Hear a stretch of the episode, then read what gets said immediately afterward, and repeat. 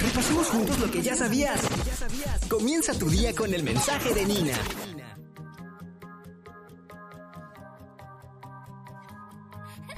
¡Vámonos! Dale.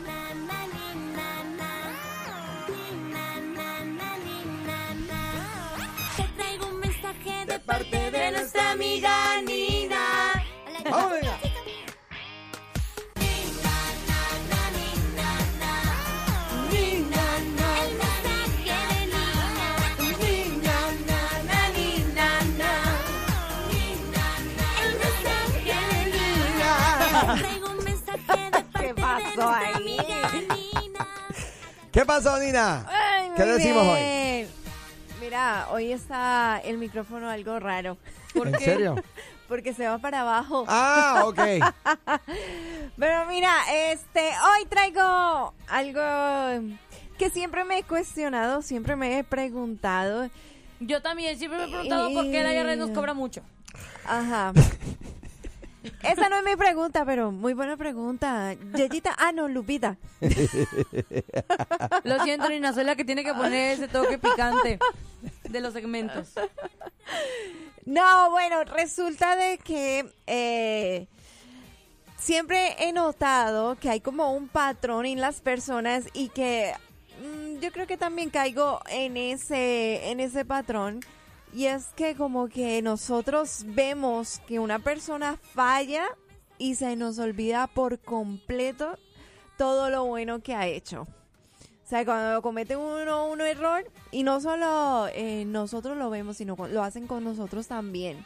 Cometemos un error y ya, este, ya quedaste, como se dice, marcado, ya no te ven, no te ven con buenos ojos y se les olvida por completo todas las otras cualidades y características que tienen que son muy buenas. Y entonces ahí me lleva la frase, haces 99 cosas bien, pero si haces una mal, se olvidan de las 99. Excelente. Fíjate, yo creo que eso donde más aplica y es lamentable es dentro de nuestros eh, de nuestro contexto eh, evangélico. Exactamente. Eh, Bueno, también afuera, no, no, también en las cosas no cristianas. Pero se perdona más. pero fíjate, eh, ¿Sí? Sí, oye, ¿cuántas? Por ejemplo, yo recuerdo un cantante que se le descubrió una acción muy vergonzosa en un avión comercial, en un vuelo comercial. Eh, seis meses estuvieron haciendo toda clase de chistes, de bromas, criticándolo, qué vergüenza esto, Wow. qué clase de ser humano. Luego cuando salió el disco nuevo, se olvidaron y vuelven los conciertos llenos. Entonces, eh, me parece que no es que se ignore en el contexto secular, porque sí se ataca, se señala, Mucho, noticia, pero vamos hacia adelante. Ajá. En, en el contexto evangélico es que de ahora en adelante, cada vez que te veo, te veo como ese que falló. Y todas las predicaciones, toda, toda la bendición que, que- que significó tu vida, se queda en el olvido. Wow. Y podemos, oye, eh, Sí, porque le ponemos una gran carga a las personas de que porque están en, en las cosas del Señor no pueden fallar. oye, el, el- el- el gran ejemplo del, del evangelista, eh, eh, este, ay Dios mío, Jimmy, no, ¿por qué pienso en Jimmy Evans? Dios lo guarde. Este, Jimmy Neutron. No, no, no, no. Ay Dios mío, qué mal me va. Pero hubo un evangelista aquí en, los Estados Unidos muy, muy sonado y muy tremendo. Eh, y, y- y lamentablemente eh, se salió al, ai- salió al aire, salió a, A a- luz. a luz pública eh, un pecado que había tomado lugar hacía dos años en ese momento. Uy, Jimmy Swagger. Jimmy Swaggart, Jimmy Swaggart, gracias. Oye, el pecado salió dos años después, pero en el momento en que la gente se entera, se acabó Jimmy Swaggart. O Sí. sea, eh, eh, se le cancelaron todos los programas que él tenía, todos los... Entonces, mira lo grande de esto. Bueno, sí, fíjate que sí, porque de, de todos los artistas seculares que yo conozco, tienen muchas cosas malas que han hecho y se les olvida y ya la gente se Ellos olvida y pueden vuelven. seguir con Por su eso te digo, carrera. ellos pueden seguir con su Sí. carrera.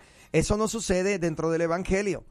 Y de, y, y- y de nosotros que somos los que deberíamos poner el ejemplo del perdón, de la restauración, somos los menos que lo hacemos. Y claro, hay mucha gente, yo sé que este tema es, es- es un poquito controversial para muchos, pero eh, lamentablemente todavía pensamos de esa forma. Que, que, que la, el evangélico, una vez falla, perdió su, su privilegio y ya se acabó. Qué feo y qué triste, porque los, eh, lo- la gente secular, de- la gente de los artistas seculares deberían de aprender de nosotros el perdón y ellos son los que nos enseñan a nosotros el perdón. Exacto. El, el, el, el, el problema es, mira, en el caso de Jimmy Swaggart, eh, la pregunta que yo le hacía, porque varias personas, me- mira, que tú crees de que mira lo que pasó a este hombre? Y yo dije, ven acá, hace dos meses, hace dos meses, él, él había tenido una cruzada pero poderosa. Gente se convirtió al Señor, tú veías en las cámaras la gente llorando. Wow. O sea, Dios usando a este hombre dos meses antes de que se supiera lo que hace dos años había sucedido. Había hecho. ¿Sí me entiendes?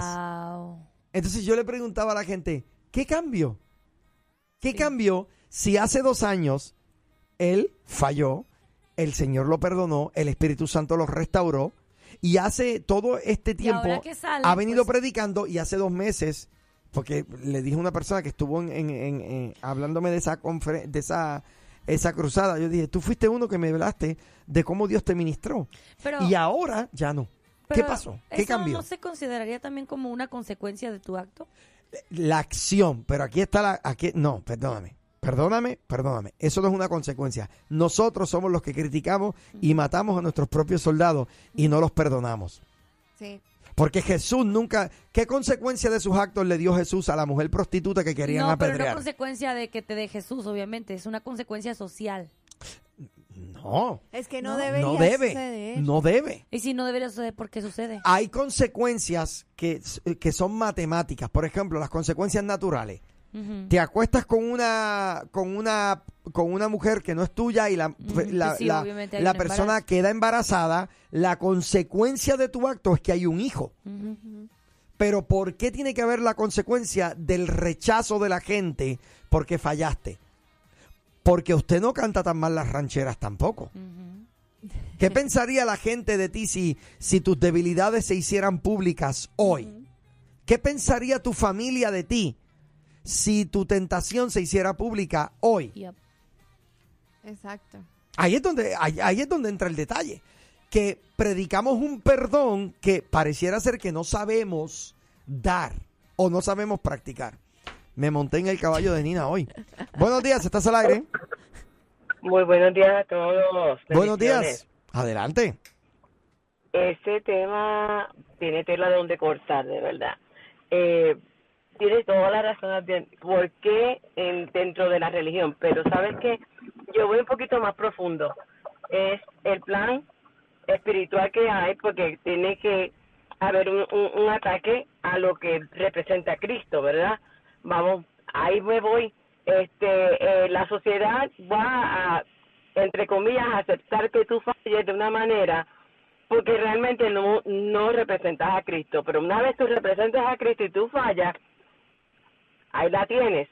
Me, mientras los escuchaba me acordé de personas de muchos años atrás, de la calle de Azusa, y ¿qué me dices de Catherine Kuhlman? Una mujer poderosísima, en el, que Dios la usaba poderosamente, cometió un error y después que cometió ese error, bajó. Eh, Benny Hinn es otro, o sea, hay varias personas en todo el camino, en toda la historia eh, de, de, de los creyentes que han caído y una vez caen la gente como que los, tumba para adentro. Y yo entiendo que eso es una agenda una agenda del enemigo obviamente si nos vamos para el plano espiritual pero vamos ahora al plano eh, humano. Nosotros juzgamos a todos pero es más fácil porque socialmente es más aceptable perdonar al que no es creyente que al que es creyente pero eso está en la iglesia. Ahí es que nace todo. Si no podemos perdonar ¿cómo pretendemos que los demás perdonen? Cierto. Cierto. Y, y- No. y deberíamos nosotros ser el ejemplo de esto, mano. Correcto, correcto. Personalmente me ha pasado en la iglesia, eh, fallaste, no puedes más, siéntate. ¿Cómo va a ser? Si lo primero que hizo Jesús fue al mismo Pedro, al mismo Pedro perdonó. Y Pedro estaba al lado de él. ¿Qué mejor ejemplo que ese? Así mismo Pablo. es. Pablo los perseguía, lo sacó, lo tiró un caballo y lo perdonó. Y fue uno de los mejores apóstoles. Para mí es uno de los mejores. Así es. Así es. Oye, te agradezco tu comentario. Mil bendiciones. Sigue conectadita con nosotros, ¿ok? Bendiciones para ustedes, Dios me los cuide. Amén. Oye, espectacular. Mira, eh, yo creo que eh, lamentablemente, ¿verdad? Hay mucha tela para cortar aquí. Eh, y hoy como que se me están quedando cortos los segmentos. Pero mira, este, a mí me viene a memoria Israel Houghton. Él cuando la canción de eh, del centro de todo eres Jesús, creo que él estaba pasando una situación muy difícil con su esposa en ese en ese momento cuando él eh, escribió esa canción. Y después de un tiempo que vino a salir, pues su esposa no pudo perdonarle una infidelidad y ya ya o sea como que no no pudo ha estado ahí que es como que levanta y como que no levanta porque pues él ya se casó con otra persona. Entonces eh, ¿Y lo critican por eso? sí. Sí. Entonces son errores que tú dices pero wow pero por qué nosotros como creyentes estamos ahí en, en esa señalamiento, en, feo, ese juzgamiento, cuando ya Dios te perdonó, cuando Dios ya te restauró y, y somos nosotros mismos los que atacamos más a nuestros eh, heridos. Qué feo. Muy bien. Yo, yo he visto muchos artistas, por ejemplo, de, del regional, o mejor dicho, del secular, del mundo secular, que sí hacen algo que a lo mejor no está bien, le ponen los cuernos a la esposa o algo, y se le ataca por un momento, por ¿qué, qué te gusta? Ponle un mes. De que se está comentando, pero después ya pasa de que haya X, se les pasa la noticia Bueno. y otro, y ya van con otra noticia y, va- y los, los medios de comunicación ya vamos con otra noticia, otra noticia. Pero la gente sigue consumiendo su producto. Exacto. O sea, la gente sigue consumiendo de su talento y de su don. Y hay muchos que dicen, ah, sí le dicen, pero bueno, X, él sigue siendo un buen cantante. Exacto, pero todavía es la hora que la gente cuando piensa en Jimmy Swaggart ya no se acuerdan de sus predicaciones y de toda la Eso gente no que vino a Jesucristo o sea. por medio de su, de, de su predicación. De lo que se acuerdan es de lo que hizo. Exacto. De lo que se Feo. acuerdan es del mal que hizo. Y lamentablemente es una actitud eh, feísima. Mira, Luis, este Luis, eh, él, eh, él sabe de quién yo estaba hablando y me dice, cógelo suavemente y se echa a reír. Buenos días, buenos días chicos, espero que estén bien. Saludos chicas y un chico. Oye, a veces nosotros, nosotros mismos los cristinos, somos los que los que juzgamos y criticamos y, y- y apagamos a la gente, porque a veces nos creemos que somos unos jueces y siempre andamos juzgando, juzgando, pero se nos olvida este, las cositas que nosotros tenemos ocultas. Dios les bendiga. ¡Santo!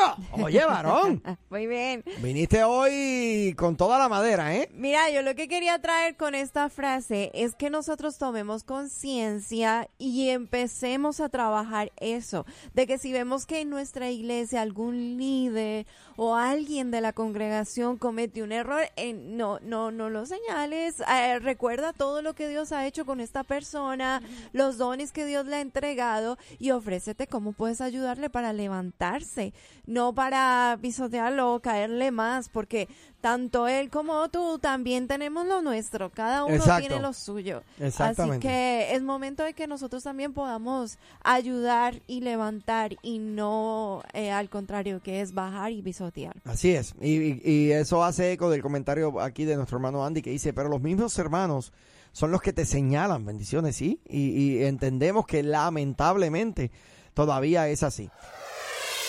Oye, me dijo el camionero que se perdió el show. Ay, mira qué casualidad. La pandilla entera también. Pero díganles ¿Pero decirles qué? que ya tenemos nuestro propio podcast. Ahora, la nueva Morning Show lo escuchas aquí en tu plataforma digital. Llévanos contigo y revive los momentos más entretenidos. Un programa exclusivo de Que no, así no es. Ay.